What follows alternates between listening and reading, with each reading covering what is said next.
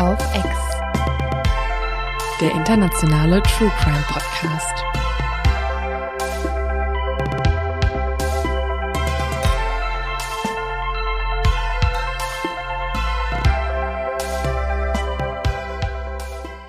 Hallo und herzlich willkommen zu einer neuen Folge von Mord of X. Hallo. Ich will eigentlich immer, dass wir ein bisschen variieren in unseren Begrüßungen, aber es gibt nicht so viel so.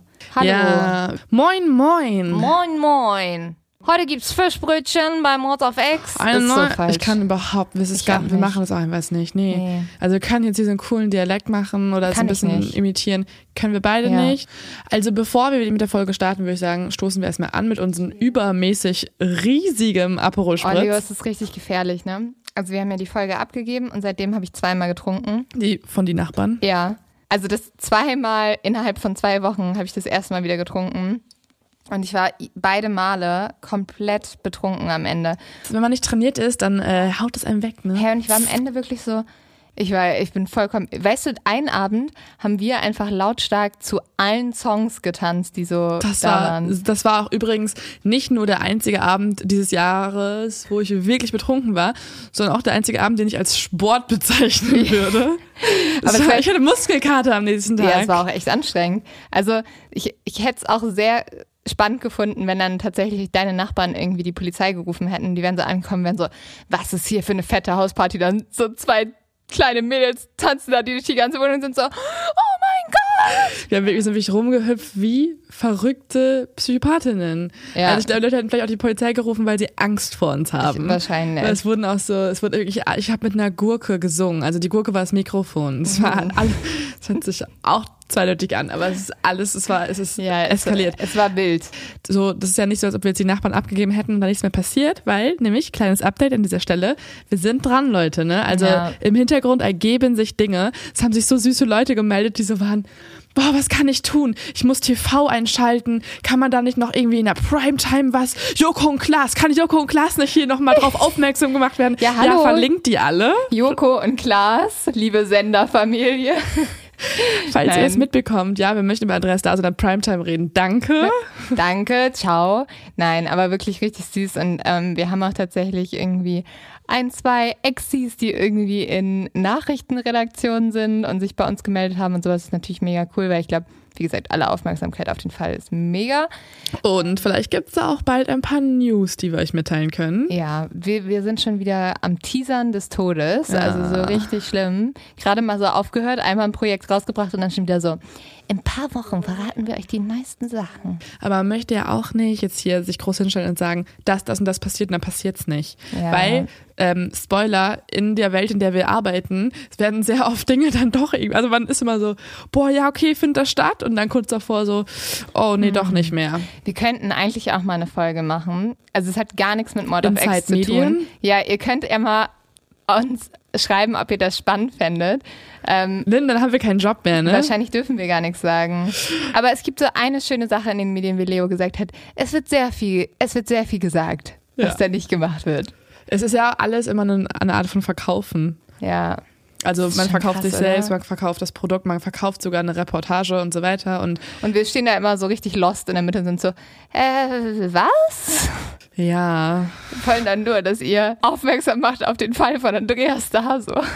Und dann kommt so die Frage, habt ihr Management, können wir uns irgendwo melden? Ähm, einfach eine Mail an modofx at gmail und alle sind so, habt ihr eine Geschäfts-E-Mail oder so?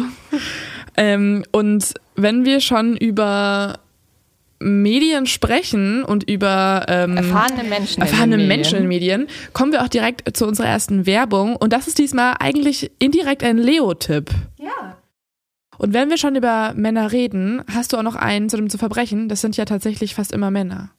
Ich, ich liebe deine Überleitung so. Das war einfach komplett wahllos. Wenn man über Männer redet. Also, das ist auch gut, weil die meisten, also eigentlich kann man alles so überleiten, weil ja alles Männer sind in unserer Welt, ne? Also, deswegen auch die zu dummen Verbrecher. Ja. Los geht's. ist tatsächlich ein Mann.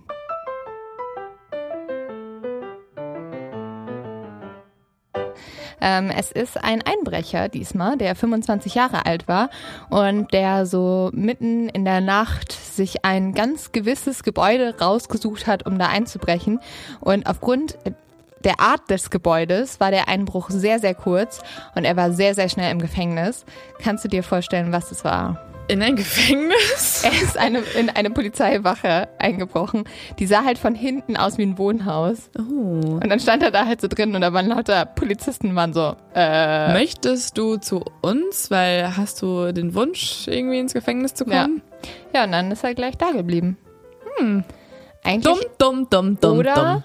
Oder klug. Wenn du ein besonders fauler Verbrecher bist, du weißt, du wirst sowieso gefasst. Irgendwann, ne? Ja, Hast du jetzt schon mal kostenlos Essen? hast sehr viele Schritte gespart. Dann geht zu dem Kommen nächsten zu einem Mann über. klügeren Verbrecher. Ja, ganz genau. Also das ist das ist die viel bessere Überleitung. Also nicht das nicht auf die Männlichkeit reduzieren, sondern darauf, dass er aus Gefängnissen ausgebrochen ist, anstatt in sie hinein einzubrechen.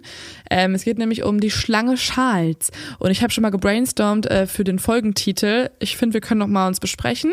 Aber ich finde, einer, der schon mal gut passt, ist die Schlange Charles wird tödlich. Kannst auch machen, Charles wird bissig. Charles beißt zu. Ja. Okay, wir, wir brainstormen Aber, nochmal, das aber Gute, also du hast es halt jetzt so offensichtlich in der Folge gedroppt, dass wir es nehmen müssen. nö, das ist vollkommen okay, wenn wir es auch was irgendwie. Wir können auch so drei Fragezeichen-Style machen. Das Gift der Schlange. Die drei Fragezeichen auf der Suche nach der Cobra. Cobra, ich glaube, es gibt eine Folge von die drei Fragezeichen, irgendwas mit Cobra. Ja, das war eine gute Folge. Ja. Ähm, oder wir machen einen richtig absurden, komplett inhaltslosen Titel, sowas wie wenn John Douglas dabei gewesen wäre, Punkt, Punkt, Punkt. Einfach so gar Clickbait. keine. Oder wir machen so Ted Bundy, Ted Bundy, Ted Bundy, Ted Bundy. Das sind die Clickbait-Sachen. Und dann so in Klammern, wäre er gern gewesen.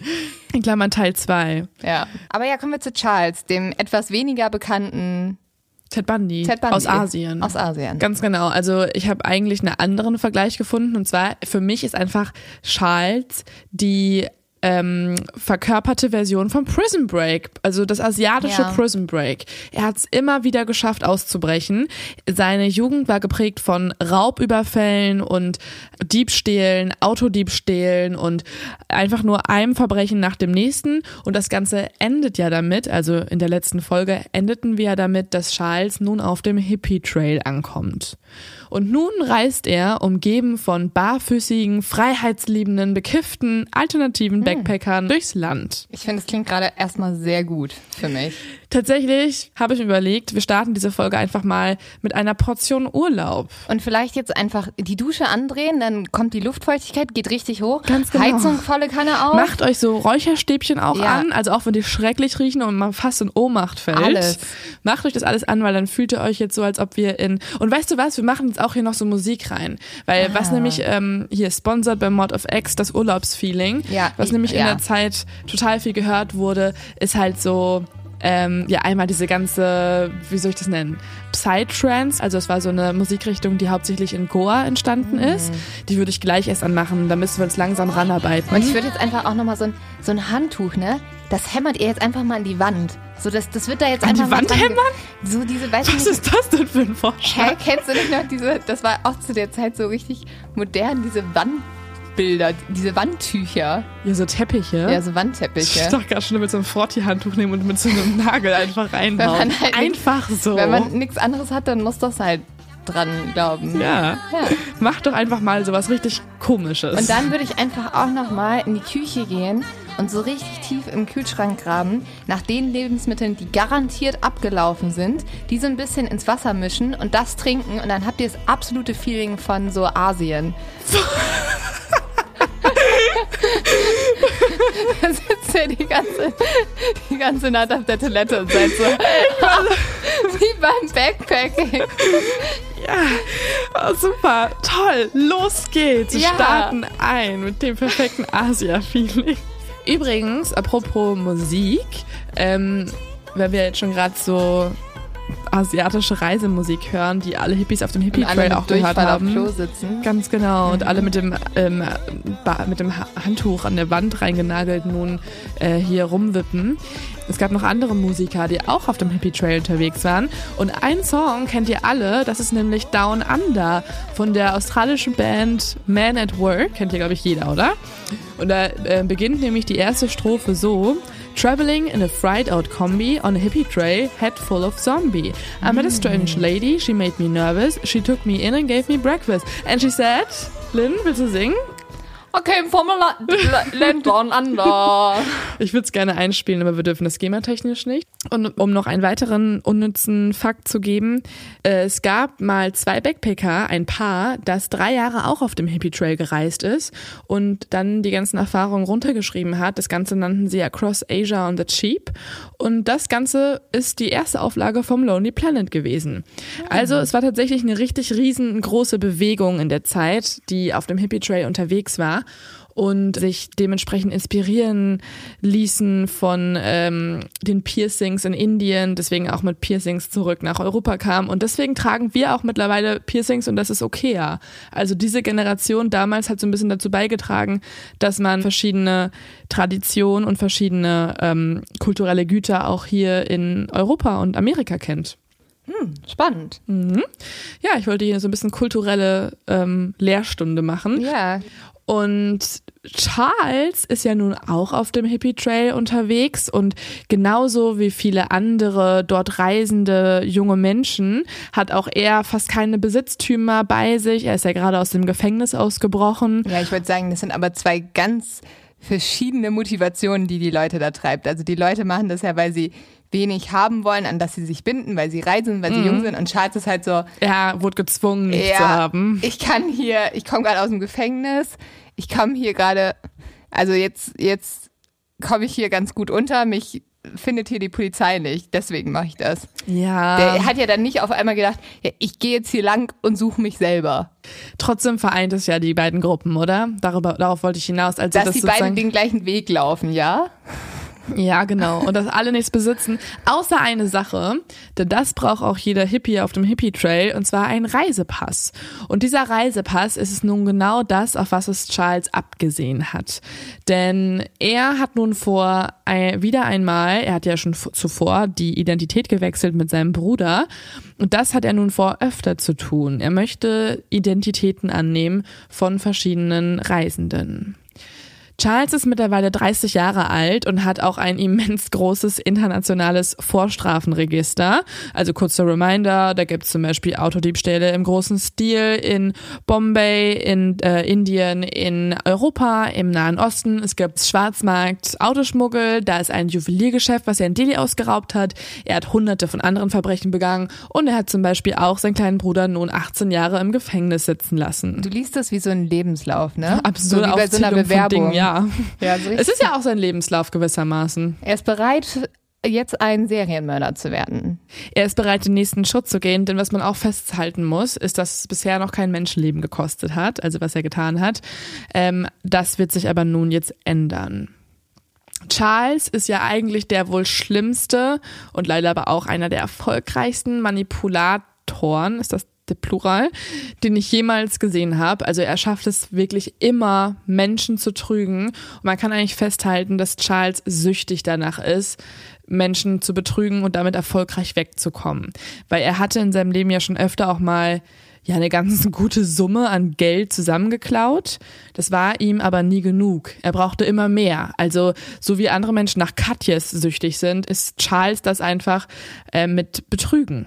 War das gerade nochmal eine Anspielung auf deine Katjes-Sucht? Definitiv. Ich wollte mir gerade irgendwas ausdenken, was meine eigene Sucht ist und das ist Nutella und Katjes leider. Ja, das sind sehr harmlose Sachen im Gegensatz zu Charles. Definitiv. Also Charles hat sich da was ausgesucht, was... Ähm und er wollte sich halt auch irgendwie immer behaupten, ne? Also irgendwie, ich glaube, sein großes Ziel war auch am Ende so viel zusammen zu haben, dass er vielleicht gar nicht mehr betrügen müsste. Weiß ich nicht, weil das hatte er zum Teil. Also zwischendrin hatte er wirklich hohe, hohe Geldsummen geklaut und hatte viele Edelsteine. Also im Endeffekt ist hier die große Frage, warum hat er das alles getan?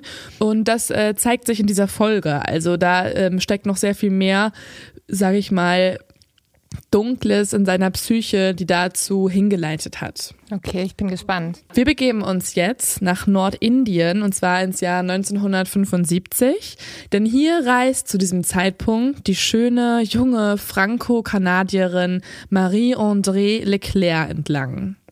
Sie ist 29 Jahre alt und sie war noch nie außerhalb ihres eigenen Landes. Das ist das erste Mal, dass sie sich jetzt äh, ihre Habseligkeiten und ihr Geld genommen hat und nach Indien geflogen ist. Und ähm, wie so viele andere ist sie auch begeistert von der Kultur. Und das Ganze wird dann nochmal getoppt, als sie einen Mann kennenlernt, einen berühmten Fotografen, der sie nochmal mehr verzaubert. Er stellt sich als Alain Gauthier vor und für Marie-André ist es Liebe auf den ersten Blick. Und sie hat diesen absoluten Crush auf diesen äh, total inspirierenden, ah, nee, ist er ja noch, nicht. noch nicht, auf diesen total inspirierenden Fotografen. Äh, und wie du es ja gerade schon gespoilert hast, wir wissen ja zu dem Zeitpunkt noch gar nicht, dass Alain Gauthier Charles ist, aber danke Lynn. Nein, Alain, also tatsächlich hat ähm, Charles hier in diesem Moment seine erste Identität gewechselt. Er hat nämlich einen Mann ausgeraubt, der eigentlich Alain heißt, hat sich sein Passport geschnappt und ist damit dann weitergereist. Marie-André ist bezaubert von ihm und auch von seinem Beruf und von seiner mysteriösen, abenteurermäßigen Art. Und er ist aber auch am Anfang ihr gegenüber ein bisschen abweisend. Und tatsächlich, wie das häufig so ist, leider, ist das ja auch so ein bisschen das Geheimrezept, playing Ernst. hard to get. Wenn ich, also, wenn ich mich mal so umgucke in meinem Freundeskreis, es gibt ein paar Frauen, die daten manchmal Typen, also ich will mich gar nicht ausschließen, ich habe das auch schon gemacht. Wollte gerade sagen. Und diese Typen sind eindeutig Wandelnde Red Flags, ne? Ja. Einfach so nur so eine rote Flagge. und so auch so, die sehen nicht mal gut aus, die haben, also sind nicht lustig, nix, an denen ist eigentlich toll. Das Einzige, was sie machen, ist, sie spielen hard to get. Und Frauen sind dann manchmal so, ah, ja, okay, der will mich Aber nicht. ich würde das jetzt gar nicht, ich würde es auch aufs, also ich würde es auch andersrum sehen. ja, Männer geben vielleicht schneller auf. Also vielleicht so ein bisschen so, ja gut, dann mache ich halt die nächste an, okay. Ähm, aber ich würde sagen, es ist leider, leider, leider halt ein Geheimrezept. Und das, das, ist ja auch oft irgendwie- Number One, ne? Ja, leider ja. Und es ist auch hier so, also ähm, Charles ist äh, playing hard to get und dadurch ist äh, Marie André auch erstmal so ein bisschen unsicher. Sie denkt sich jetzt, okay, er könnte mich auch gar nicht mögen. Sie fliegt auch wieder sogar nach Hause, nach Kanada. Aber kurz davor kommt es dann doch nochmal zu einem Moment, wo auch Charles ihr seine Gefühle gesteht für sie und äh, sie auch sogar bittet, mit ihm durch Thailand zu reisen. Marie hat ja aber auch zu Hause in Kanada ganz viele Verpflichtungen und fliegt dementsprechend wieder zurück. Als sie dort aber ankommt, merkt sie, es geht ihr einfach nicht gut. Irgendwas fehlt. Und dann trudeln auch nach und nach Liebesbriefe von Charles ein. Und sie denkt sich so, ah ja, ich könnte ein vernünftiges Leben in Frankreich haben, aber ich könnte auch nach Thailand gehen und halt mein Leben ruinieren. Aber Lynn, das weiß sie zu dem Zeitpunkt noch Ja, nicht. gut. Ne? Ja. Also sie denkt zu dem Zeitpunkt halt wirklich noch, es ist Alain Gauthier, es ist der charmanteste Mann, den sie jemals getroffen hat. Er ist super interessant, er kann tausend Sprachen sprechen, er kennt so viele Kulturen, er ist ein berühmter Fotograf, also er wirkt wirklich wie der Jackpot für sie. Und er hat auch noch seine Augen ja am Ende auf sie geworfen. er hat ein Auge auf sie geworfen. Er hat sein Herz herausgerissen und ihr hingeschmettert. Und dann trudeln auch ganz viele Liebesbriefe von Alain ein. Und sie kann nicht aufhören, daran zu denken, wie es wäre, wenn sie mit ihm zusammen reisen würde und mit ihm leben würde. Und irgendwann entscheidet sie auch, ich muss zurück. Sie fliegt dann nach Thailand und die beiden verbringen dann auch die nächsten Wochen am Strand. Sie reisen durch Thailand und sie hat nun dieses riesige Opfer für diesen Mann gebracht, sodass sie sich entscheidet, sie möchte ihm auch völlig ergeben sein. Ja, weil du das auf jeden Fall tun solltest. Sollte sie auf gar keinen Fall tun, hat sie aber in diesem Moment ein bisschen so innerlich entschieden. Ähm, und das Ganze möchte dieser Mann, dieser Alain, auch testen. Er merkt nämlich, dass sie ihm total untergeben und verfallen ist. Und sie möchte nun auch, er möchte nun auch wissen, kann er mit ihr wirklich so weit gehen, wie er es sich wünscht zu tun. Also er möchte ja auch eine Komplizin haben, mit der er weiterhin ja kriminell sein kann. Das ist ja sein quasi Lebensunterhalt. Und dementsprechend sucht er sich ein Paar am Strand von Pattaya aus, und zwar ein australisches Paar, und möchte nun äh, testen, wie Marie-André drauf ist. Er fragt sie jetzt, ob sie mit ihm die Kokosnussmilch dieses Paares vergiften möchte, also sozusagen Drogen reinstreut. Was? Und sie sagt ja. Also die ja, beiden ähm, machen klingt das. nach einer guten Aktivität sollte man vielleicht nicht tun, wenn du gerade irgendwo in ein anderes Land reinfliegst, um deinen Dude zu treffen, dann vielleicht nicht direkt danach ein australisches Paar vergiften. Sollte man vielleicht einfach generell nicht tun. Sie machen das aber, sie kippen Betäubungsmittel in die Kokosnussmilch, das Paar wird bewusstlos und dann, so, das geht super schnell, rauben Charles und Marie das Paar schon aus und rennen weg. Und hiernach ist Charles total beeindruckt von Maries Bereitschaft. Mhm. Er hat jetzt gemerkt, okay, sie tut alles für mich und er hat jetzt auch die Idee, dass er mehr Komplizen möchte. Denn er hat jetzt schon so eine tolle Komplizin gefunden mhm. und sein Traum wäre es, eine ganze Truppe aufzubauen. Und diesen Plan startet er nun auch. In einem Café trifft er auf einen Franzosen namens Dominique Renéot. Er betäubt auch diesen Franzosen und schleppt ihn dann auf sein Hotelzimmer als der, als Dominique dann aufwacht dort, da äh, merkt er, dass es ihm gar nicht gut geht. Also er hat sich schon ganz oft übergeben. Er weiß auch nicht, wo er ist, was mit ihm geschehen ist. Doch Charles sagt ihm, dass er ihn gesund pflegen wird, denn er hat ihm gerade das Leben gerettet. In diesem Moment kann man sich ja fragen, warum glaubt Dominique diesem Mann? Es ist aber einfach ein Mechanismus. Wenn du äh, total hilflos, ohne Geld, ohne Telefon, ohne alles in einem fremden Land aufwachst und dann gibt es da einen Mann, der dir helfen möchte, der die Medizin gibt, dann ist es dein Überlebensinstinkt, dass du diesem Menschen einfach vertraust. Und das ist bei Dominique gerade einfach passiert im Gehirn. Also er hat diesem Menschen einfach so vertraut.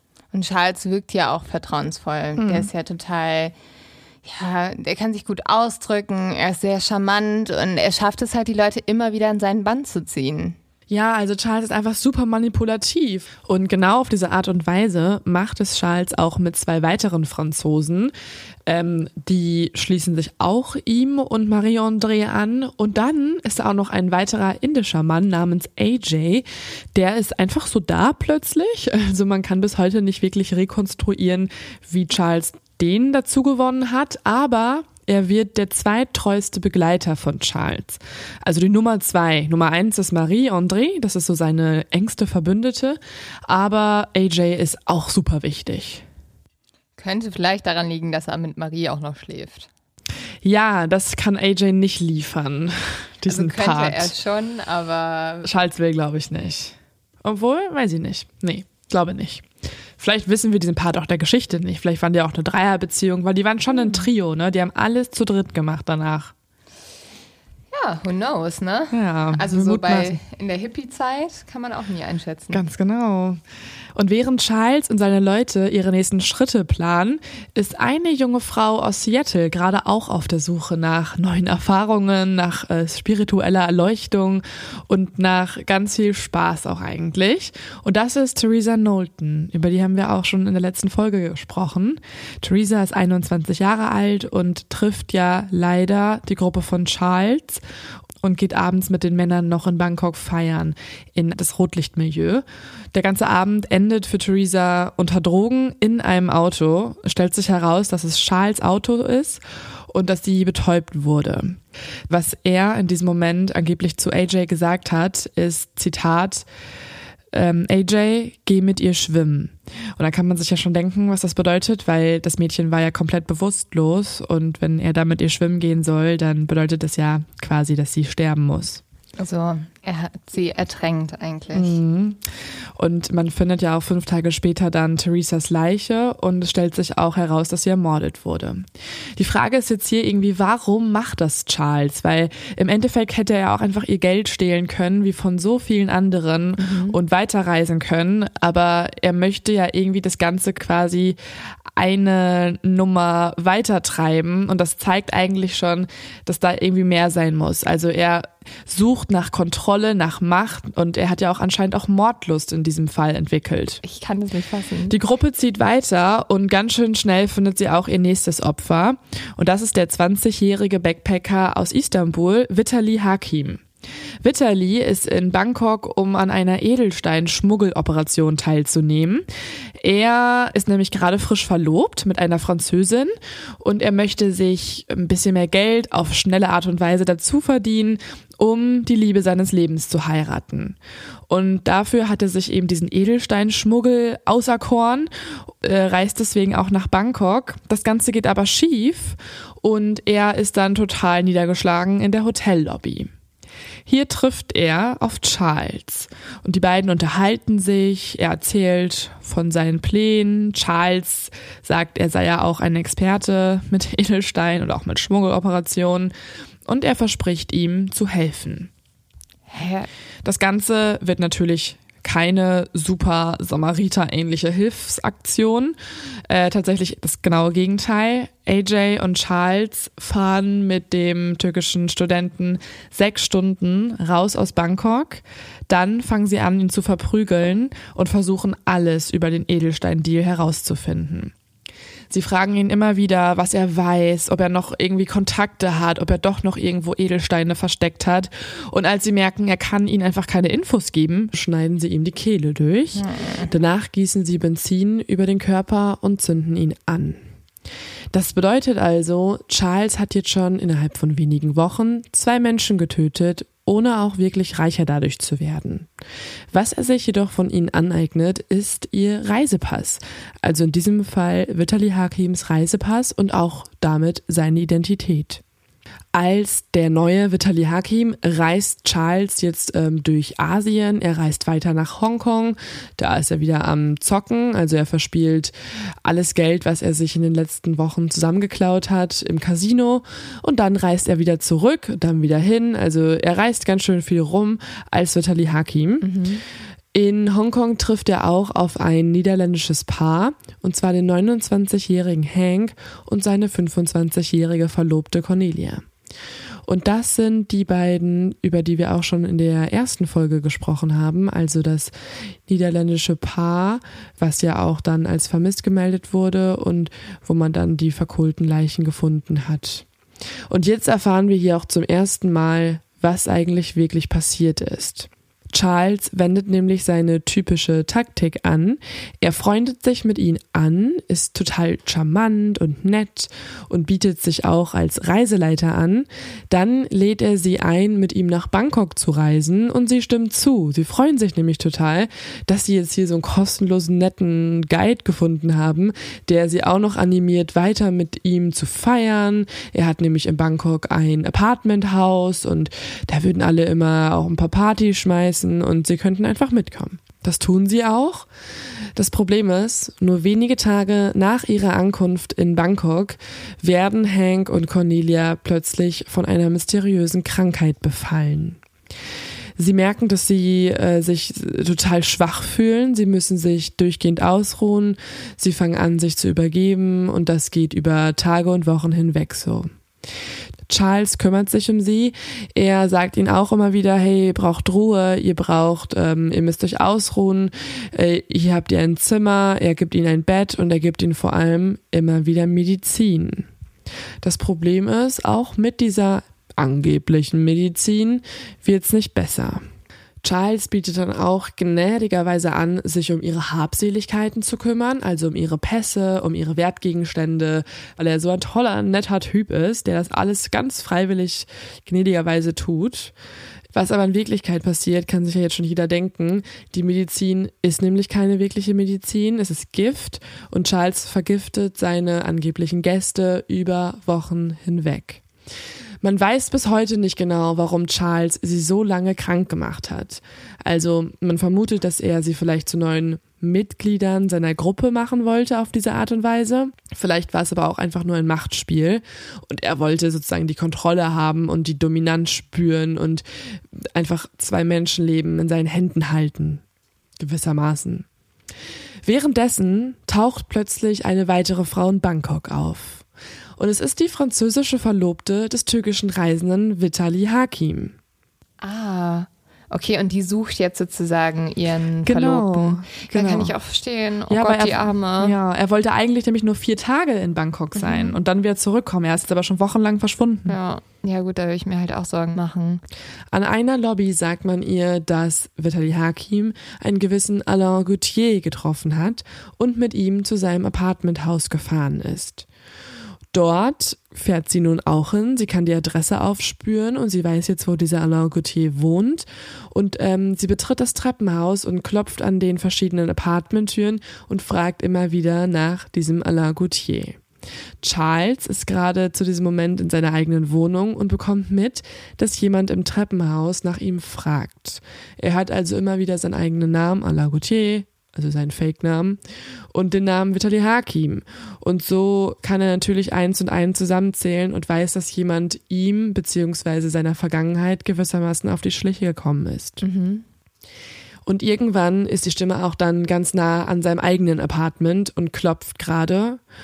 Und er öffnet und ja, ein paar Wochen später findet man im Wasser am Strand von Pattaya die Leiche einer nackten Frau.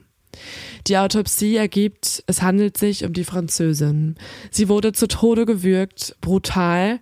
Die Knochen um den Hals sind zertrümmert, so stark wurde sie gewürgt. Und dann hat Charles, also Charles hat die Frau natürlich umgebracht wahrscheinlich. Und Ja, man kann davon ausgehen, dass es Charles war, weil er alle Beweise vernichten wollte und auch nicht in Verbindung mit dem Mord geraten wollte. Deswegen hat er nochmal gemordet. boah, der hat so viele Leute am Ende auf dem Gewissen, ne? Ja. Das ist unglaublich. Nun ist Charles auf den Geschmack gekommen.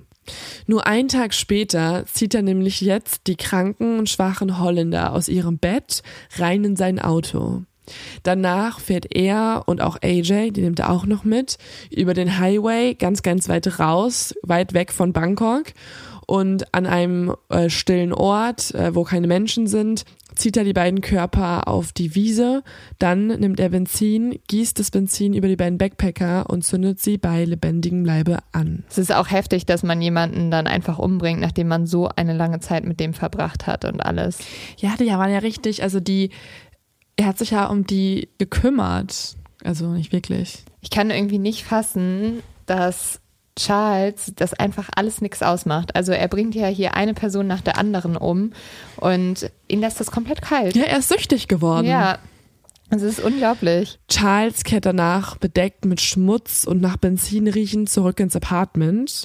Und jetzt ist auch der Moment, wo seine Komplizinnen und Komplizen zum ersten Mal so ein bisschen stutzig werden. Denn auch Dominique, der auch immer wieder sich übergeben muss die letzten Wochen, der immer noch sich krank fühlt, der merkt, das ging nicht nur mir so, sondern auch anderen Leuten. Vitali Hakim zum Beispiel hat sich auch krank gefühlt.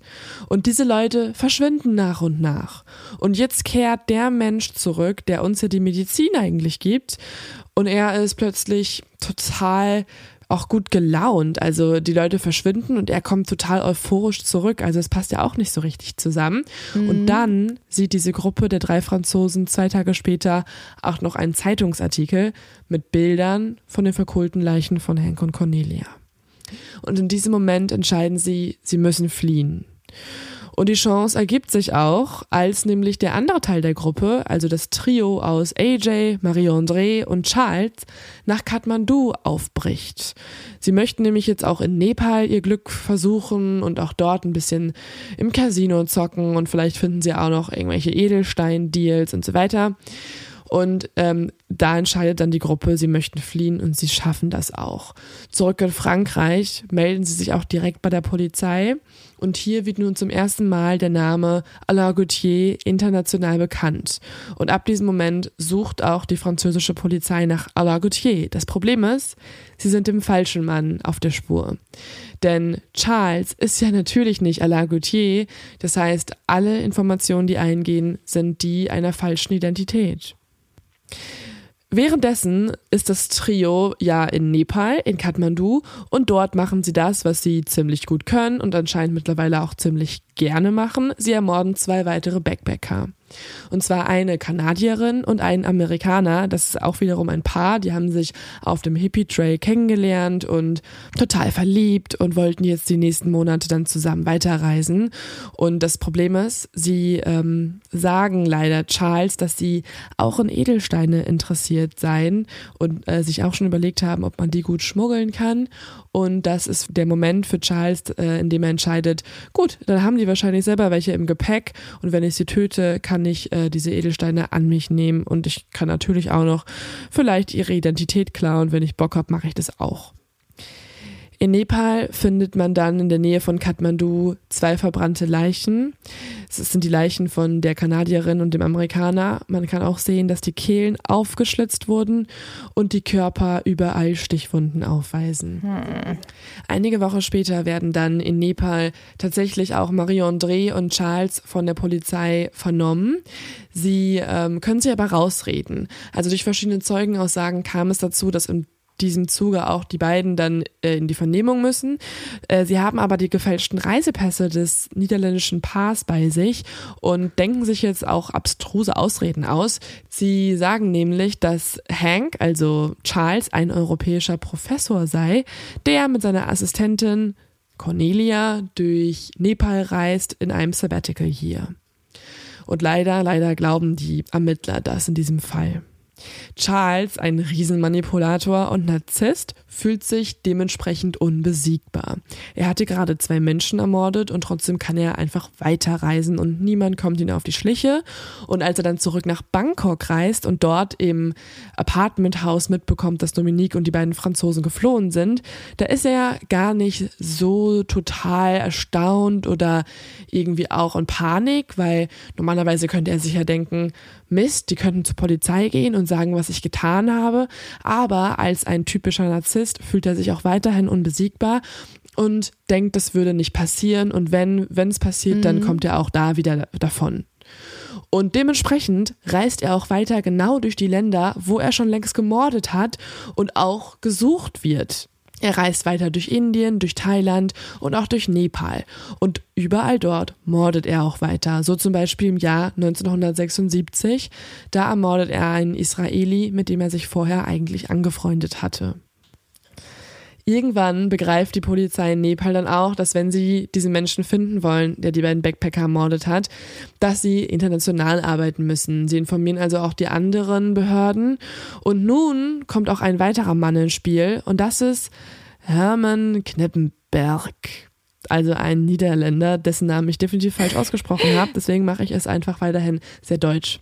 Hermann Knippenberg ist, ähm, wie gesagt, Holländer und er lebt zusammen mit seiner Frau Angela Kane, heißt sie mittlerweile, eine Deutsche bei der Botschaft und drängen nun die Behörden endlich zu ermitteln. Und ja, eigentlich ist in der Serie voll, also das dieses Paar wird in der Serie ja auch total intensiv behandelt, weil sie halt auch so wichtig waren für die Festnahme am Ende. Und man kann eigentlich schon sagen, dass die eigentlich komplett den Kontrast darstellen, weil Hermann Knippenberg und seine Frau Angela Kane sind ja total nüchtern und irgendwie nicht so leidenschaftlich, mhm. aber auf der Seite des Guten. Ja. Und dann gibt's die andere Seite. Ja, das ähm, sind ja dann irgendwie Charles und Monique. Aber ich finde es ganz spannend, in der Serie wird ja am Ende auch gezeigt, dass sowohl Monique wie auch Angela so ein bisschen dazu kommen, dass sie es nicht so toll finden, dass ihre Männer immer so dominierend sind.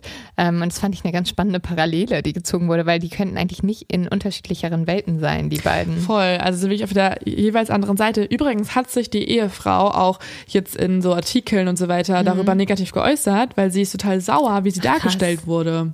Ah. Weil sie sagt, dass sie eigentlich, Zitat, in vielerlei Hinsicht viel durchsetzungsfähiger war, hm. als sie mich schilderten. Also eine richtig starke Frau eigentlich. Ja, weil sie ja. wird ihr also ein bisschen als die pflichtbewusste Diplomatengattin mhm. gezeigt. Und auch und ein bisschen sagt, süß und klein genau. und jung. Ja, gut, hätte mich auch sehr wütend gemacht dann mhm. am Ende. Währenddessen reisen Charles und seine beiden treuen Begleiter weiter durch Asien. In Malaysia schickt Charles AJ auf eine Mission.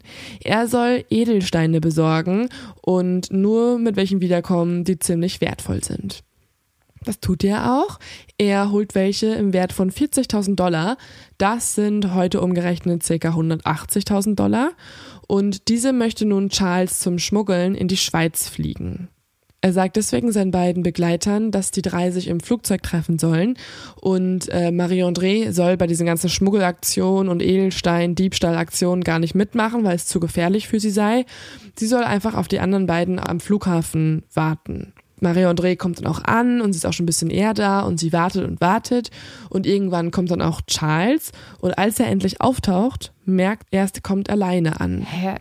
Und Marie-André fragt dann, wo AJ sei, doch Charles weigert sich, ihr richtig zu antworten. Und deswegen deutet sie eigentlich nur, was mit AJ passiert ist. Und sie sagt dann auch, sie hat in seinen kalten Augen gesehen, äh, dass irgendwas mit AJ passiert ist und sie hat auch angenommen, er sei tot. Die beiden reisen in dem Moment dann einfach alleine weiter, was äh, natürlich irgendwie auch komisch ist, weil wenn du vermutest, dass dein ja, Freund gerade den dritten Komplizen einfach so ermordet hat, ist es vielleicht ein bisschen waghalsig, mit der Person weiter rumzureisen, aber Mario André hat eventuell selbst Angst bekommen und wollte nichts weiteres sagen oder sie fand es gar nicht so schlimm. In Genf verkaufen sie dann die weiteren Edelsteine und dann fliegen sie nach Paris, da wo Charles ja auch teilweise aufgewachsen ist, und er möchte nun Marie-André seine Familie vorstellen. Das Problem ist, in Paris möchte ihn niemand sehen. Seine Ex-Frau Chantal und die Tochter, also Charles eigene Tochter, haben ihr Leben ganz normal weitergelebt, wieder neu geheiratet und möchten ihn nicht treffen. Sein Halbbruder André verrottet ja gerade in einem türkischen Gefängnis und Charles Mutter neu, die sagt, Zitat, der Name Charles Sobrage ist mir nicht bekannt. Er ist kein Mitglied meiner Familie. Wow. Und da Charles ja auch nun AJ getötet hat, oder zumindest, ja, er nicht mehr dabei ist, muss man jetzt irgendwie wieder neue Anhänger finden, entscheidet er. Er möchte ja nicht nur mit einer Komplizin umherreisen, sondern er braucht mehr Leute. Also man kann auch sagen, Charles ist so ein bisschen der asiatische Charles Manson. Und tatsächlich bekommt er das auch hin. Er trifft zwei weitere Reisende, also zwei Frauen, die sich ihm anschließen. Boah, ich kann einfach nicht glauben, dass die ganzen Leute ihm das immer so, also ihm so vertraut haben und das alles Mhm. mitgemacht haben. Das ist, finde ich, unfassbar. Ja, und es kommt noch mehr. Dann erspähte sich eine Reisegruppe an Hochschulabsolventen, die ihren Abschlusstrip nach Delhi planen. Es ist eine Gruppe auch an Franzosen und Charles bekommt davon mit, dass sie bald nach Indien reisen und er nimmt sich vor, zu dem gleichen Zeitpunkt auch in Delhi zu sein, weil er sie dort irgendwie umgarnen möchte und dann zu Mitgliedern seiner Gruppe ausbilden möchte. Das sind nämlich die perfekten Opfer, denkt sich Charles. Es sind unwissende junge Studentinnen und Studenten, die gar keine Ahnung haben, auch gar keine Ahnung von Delhi haben. Und er möchte sich ihnen als sozusagen der Messias anbieten und als ihr Reiseguide. Was er aber zu dem Zeitpunkt nicht weiß, das wird sein letzter großer Fehler sein, den er begehen wird. Auf dem Weg dorthin ermordet er übrigens nochmal einen französischen Studenten, aber er sagt, er aus, es war er aus Versehen. Er wollte den eigentlich nur vergiften und auch irgendwie gefügig machen, aber das war ein bisschen zu viel Gift und deswegen ist er gestorben und ja, aus Versehen tot. Okay. In Indien angekommen, checkt die Reisegruppe ins Hotel ein. Charles gibt sich dort wieder als Einheimischer aus und möchte, wie er sagt, ihnen eine unvergessliche Zeit ermöglichen. Und tatsächlich klappt das auch zwei Tage lang. Also zwei Tage lang ist er wirklich ihr Reiseführer, er zeigt ihnen alles, schmeichelt sich ein bei ihnen und er lädt sie dann auch anschließend ein, mit ihm weiter nach Thailand zu reisen. Und sie stimmt zu, sie sind begeistert. Sie haben ja jetzt schon diese kostenlose, diesen kostenlosen Guide erhalten und nun will er auch noch ihnen ihr Apartmenthaus zur Verfügung stellen. Sie sind auch begeistert. Am Abendessen, einen Tag vor der Abreise, zieht Charles dann den Organisator der Gruppe zur Seite und erzählt diesem von einer sich angeblich ausbreitenden Krankheit in Thailand. Und der Organisator ist natürlich jetzt erstmal sehr besorgt. Also es sei irgendwie eine Infektion und Charles ist selber total besorgt. Aber das Gute ist, Charles hat eine Pille gegen diese Krankheit. Also Charles hat quasi so ein vorbeugendes Mittel. Und wenn die Studenten das jetzt einfach schon mal vorsorglich nehmen würden, dann kann sich diese Infektion gar nicht ausbreiten. Er bietet der ganzen Gruppe beim Abendessen dann diese Pillen an und circa ein Drittel der Studentinnen und Studenten nehmen die Pille dann auch während des Abendessens noch. Der Rest steckt sie irgendwie ein und plant sie später zu nehmen. Und dann verstreichen die Minuten und das, was er gerade getan hat, also diese Pillen beim Abendessen den Studenten zu geben, war ein riesengroßer Fehler. Denn was jetzt passiert, ist, dass sich einer nach dem anderen übergeben muss.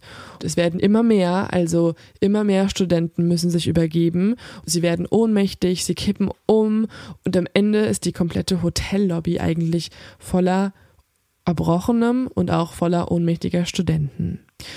Und das nächste kann man sich jetzt vorstellen wie eine Filmszene.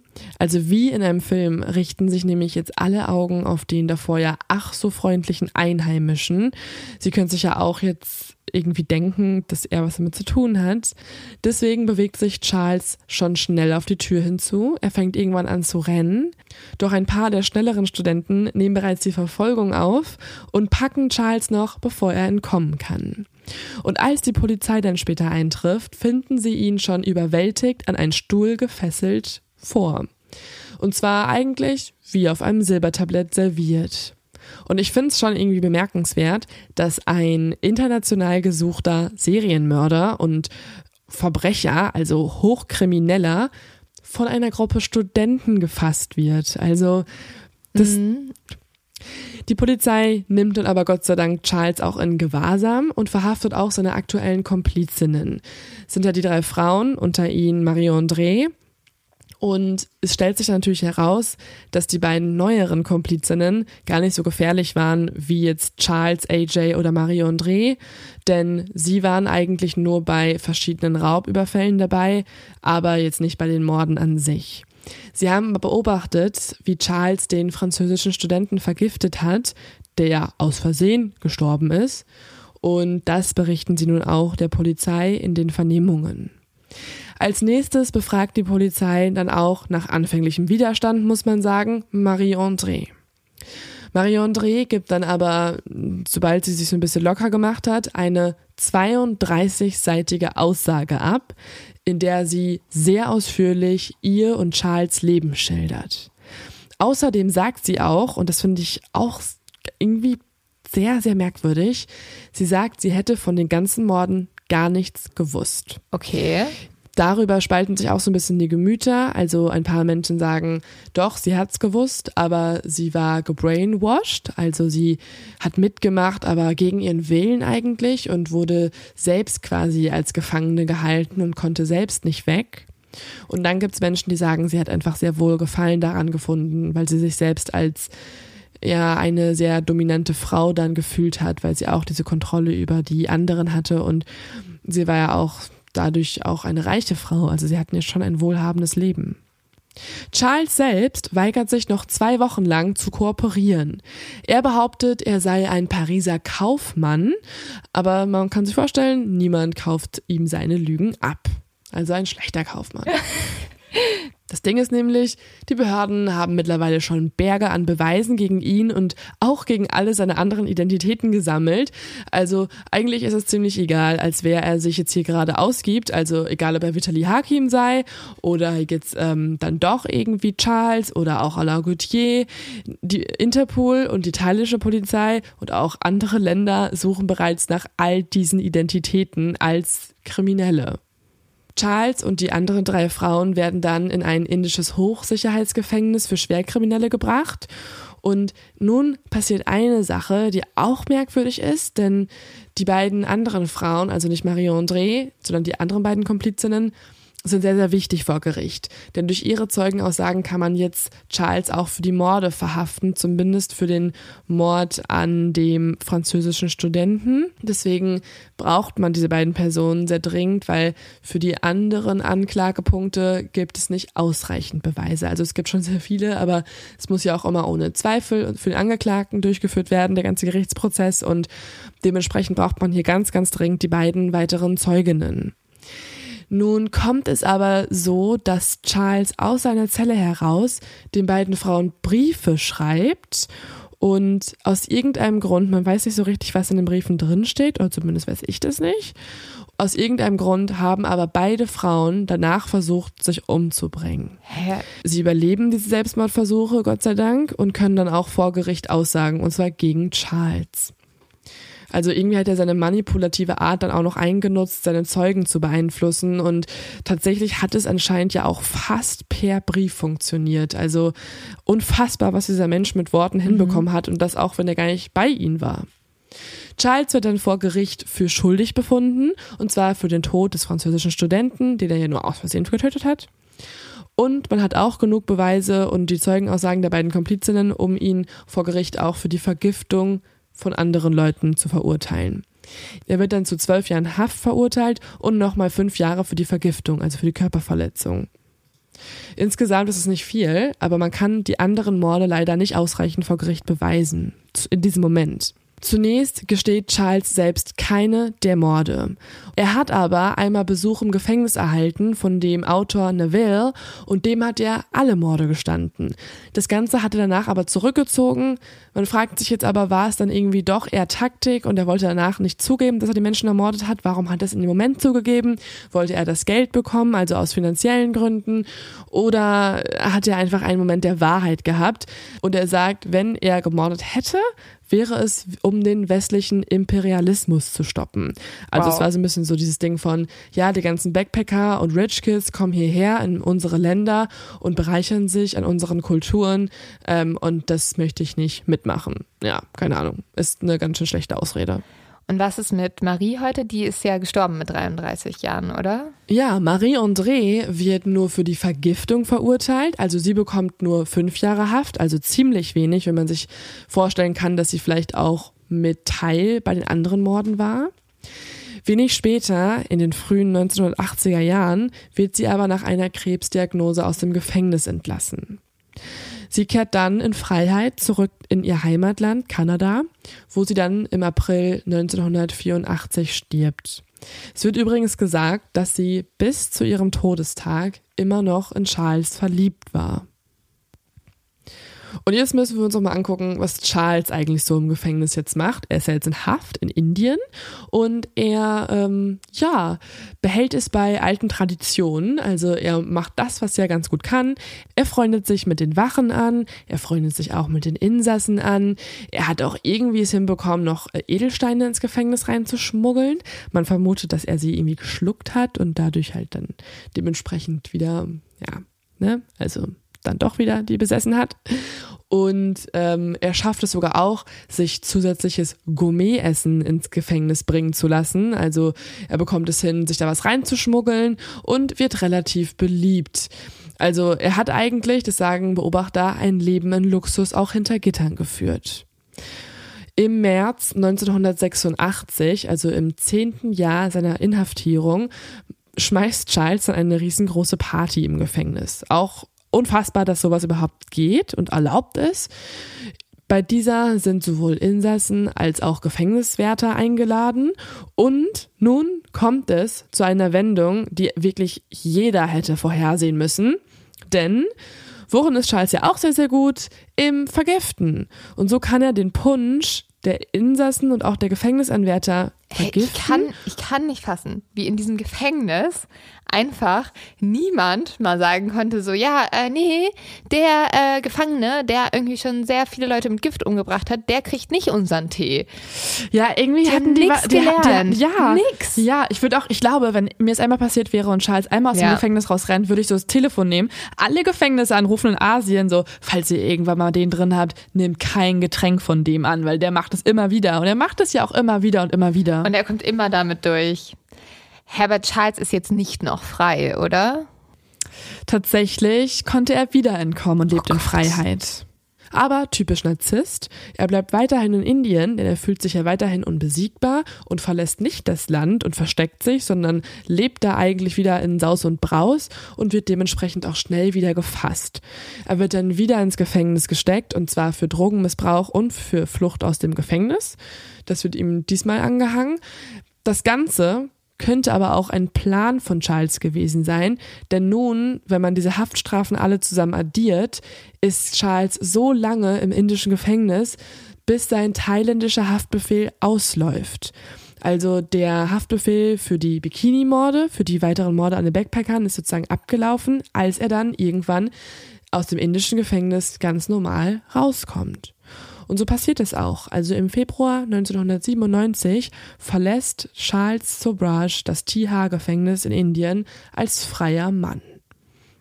Zu diesem Zeitpunkt werden die meisten Haftbefehle gegen ihn fallen gelassen bzw. sind bereits abgelaufen und auch Beweise aus den anderen Fällen sind durch die Zeit bereits verloren gegangen. Also sehr, sehr, sehr deprimierend. Und so kann Charles Sobrage einfach so wieder weiter rumreisen und zieht dann nach Frankreich. Und hier wird er zu einer Art Medienstar. Also eigentlich ist der Fall Charles Sobrage gar nicht mal so unähnlich zu dem Fall des Kannibalen, den wir vor zwei Wochen behandelt haben. Denn Charles Sobrage redet mit vielen, vielen Journalisten. Er veranstaltet sogar eine Art Pressetour in Paris. Er fordert sehr, sehr viel Geld für diese Interviews. Und er redet zum Beispiel auch mit Leuten, die sein Leben verfilmen möchten. Übrigens, die Macher von der Serie Die Schlange wollten nicht mit Charles reden, weil sie haben sich gedacht, egal was er sagt zu uns, es könnte eh gelogen sein. Wir vertrauen dann lieber auf die Quellen, die es schon gibt und wir möchten diesen Menschen auch kein Geld zahlen. Er ist ein zwanghafter Lügner und er soll kein Geld von uns bekommen. Jetzt kann man sich ja denken, oh mein Gott, es gibt hier einen Serienmörder, der nur ein paar hunderte von Kilometern neben uns wohnt, immer noch in Freiheit durch die Straßen von Paris spaziert. Gott sei Dank ist das nicht der Fall. Charles Sobrages seltsames Leben im Rampenlicht endet dann im Jahr 2003. Da ist er nämlich nach Kathmandu, also nach Nepal, gereist und wird wieder verhaftet, weil er auch hier wieder mit einem falschen Reisepass unterwegs ist. Also er kann es nicht lassen. Er hat ja eigentlich es schon alles hinbekommen. Er war schon wieder in Freiheit und hätte einfach sein ganz normales Leben weiterführen können. Aber nein, er wollte wieder in die Länder zurück, wo er schon früher war, wo er schon früher gemordet hat. Und dementsprechend wird er nicht nur für diesen falschen Reisepass verhaftet, sondern auch wegen des Mordes im Jahr 1975, als er die beiden Backpacker dort ermordet hat und dann verbrannt hat. Er wird nun wieder verhaftet und jetzt wird's noch ein bisschen komisch. Er heiratet nämlich im Jahr 2008 dann die Tochter seines Anwalts, Nihita Biswas. Und diese ist zu dem Zeitpunkt erst 20 Jahre alt Charles Sobrage ist 64 Jahre alt. Ja, und jetzt die neue Frau von Charles, die ist doch auch irgendwie so Bollywood-Schauspielerin oder sowas. Ja, die ist Reality-Star. Ah, okay, ja, verrückt. Hä, als Anwalt hätte ich vielleicht auch mal gesagt, ja, meine Tochter darf nicht mit dem Typen zusammen sein, der sehr viele Menschen umgebracht hat. Ich, vielleicht haben die auch irgendwie eine Faszination daran gefunden, weil sie sagt nämlich bis heute, dass sie glaubt, er ist unschuldig. Oh Gott. Mhm. Wie kann man das denken? Ja, sie glaubt halt, dass er einfach das arme kleine Opfer war, was da immer reingezogen wurde. Ich weiß nicht, vielleicht, ich weiß es nicht. Die beiden haben sich verliebt, Berichten zufolge, als sie ihm im Gefängnis besucht hat und äh, seine Dolmetscherin war. Und die gute Nachricht ist, Gott sei Dank, Gott sei Dank, ist Charles Sobrage mittlerweile wieder im Gefängnis und auch immer noch im Gefängnis. Also Jetzt gerade sitzt der 77-jährige Charles Sobrage in einem Gefängnis und ist nicht in Freiheit. Er hatte dort bereits jetzt schon mehrere Herzoperationen und hat letztens auch erst ein Gnadengesuch eingereicht. Es scheint aber sehr, sehr unwahrscheinlich, dass dieses ihm gewährt wird.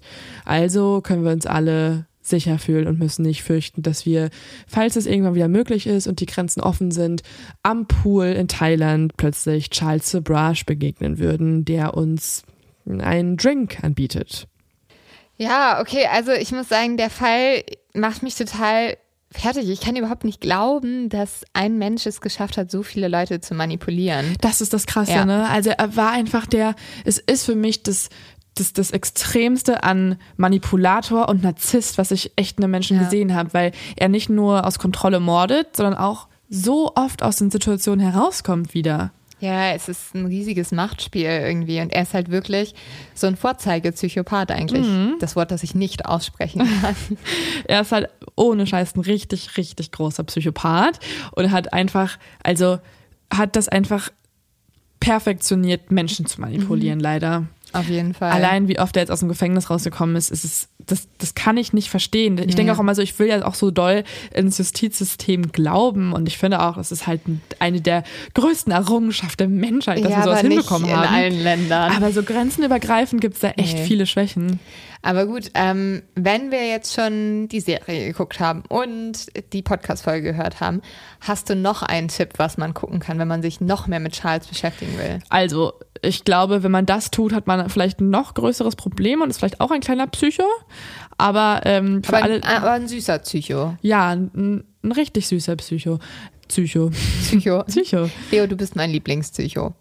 Ähm, auf jeden Fall hat, äh, gibt es noch einen Tipp und zwar äh, könnt ihr, falls ihr doch noch mehr wissen wollt über diesen Menschen aus irgendeinem Grund, ähm, könnt ihr alle das Buch lesen. Das habe ich äh, viel für die Recherche benutzt und zwar ist das von Richard Neville und Julie Clark. Also es heißt The Life and Crimes of Charles Sobrage und handelt von all seinen ja, Taten, von seiner Vergangenheit und auch Dingen, die er selber so erzählt hat. Also man kommt dadurch eigentlich so sehr nah an diese Person ran. Ja, super spannend. Muss ich auf jeden Fall auch noch machen. Äh, noch ein Willst du kleiner... es wirklich machen? Nee, Weil dann bist du vielleicht auch wirklich, nicht. Dann nee. der komplette Psycho. Ich wollte gerade sagen. Sag mal, weißt du eigentlich noch, dass als, als wir gerade angefangen haben, da hast du mir so ein T-Shirt geschenkt, wo Lieblingspsycho drauf stand.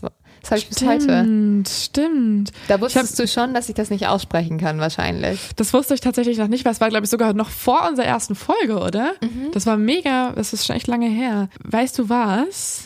Wir Mhm. machen jetzt, also übrigens, der weitere Leo-Tipp ist, dass wir bald nochmal eine sommerliche Kollektion machen.